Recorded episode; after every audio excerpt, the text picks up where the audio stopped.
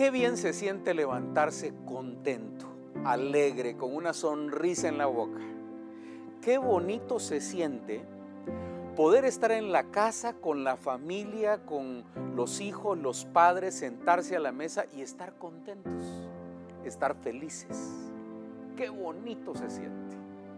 Qué bonito es ir a la iglesia y llegar y estar contento en la reunión, escuchar contento palabra de Dios y salir de nuevo a la casa y estar contento. Qué bonito es pasar la tarde contentos y llegar a la noche y estar felices. Qué bonito se siente. Cómo mantener el gozo, la alegría, cómo tener un corazón alegre para hermosear el rostro, como dice la escritura, el corazón alegre hermosea el rostro, dice la Biblia. ¿Cómo, ¿Cómo se hace todo esto?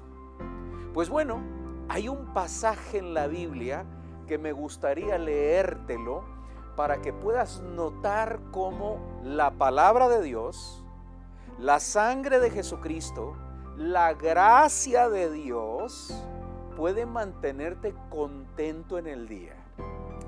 Dice la escritura así, te lo leo. Filipenses capítulo número 4, versículos 4 en adelante. Regocijaos en el Señor siempre. Otra vez digo, regocijaos.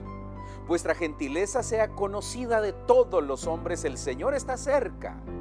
Por nada estén preocupados, sino sean conocidas vuestras peticiones delante del Señor en toda oración y ruego con acción de gracias y la paz de Dios que sobrepasa todo entendimiento guardará vuestros corazones y vuestros pensamientos en Cristo Jesús. Señor nuestro, dice Filipenses capítulo 4. Aquí el escritor Pablo nos está explicando cómo debemos de vivir el día. Regocijaos, otra vez os digo, regocijaos y siempre.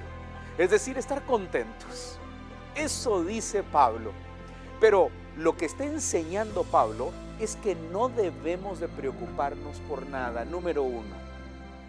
Es decir, las preocupaciones deben de convertirse, según el capítulo 4, versículo 4 del libro de Filipenses, deben de convertirse en peticiones. Tus preocupaciones, las del día, las de la familia, las del trabajo, las de las finanzas, las de las noticias que tanto escuchamos, todas esas preocupaciones que se acumulan en el corazón, de las cuales pensamos una y otra vez en las madrugadas, esas preocupaciones hay que ponerlas al pie de la cruz, hay que ponerlas en oración, deben de convertirse en oraciones tus preocupaciones. Y esa es la base de Filipenses 4, versículos 4 al 7.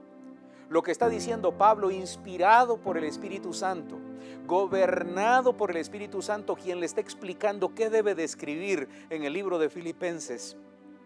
Pablo está diciendo, señoras y señores, la vida puede ser una serie de preocupaciones o puede ser una serie de oraciones. Puedes estar orando y diciéndole al Señor, Señor, mis cargas las pongo al pie de la cruz. Echo toda mi ansiedad sobre ti. Pongo mis afanes.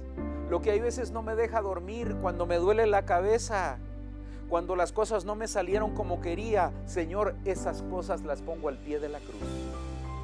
Pido que mis preocupaciones, Señor, tú las conviertas en respuestas de tu parte. Eso es lo que ayuda al creyente a sentirse contento por las mañanas. Dice la escritura que después de que las preocupaciones las pones delante del Señor, esas peticiones y oraciones traen la paz de Dios que sobrepasa todo entendimiento que guarda el corazón del creyente. El creyente se siente con paz terminando de orar. Se siente con paz al agarrarse de la mano del Señor.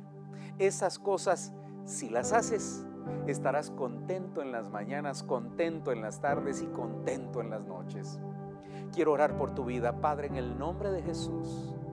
El día de hoy pongo a cada televidente en tus manos. Te suplico, Señor, que los ayudes, los guardes y atiendas sus peticiones delante de ti. Gracias, Padre, en el nombre de Jesús. Amén y amén. Que el Señor te guarde.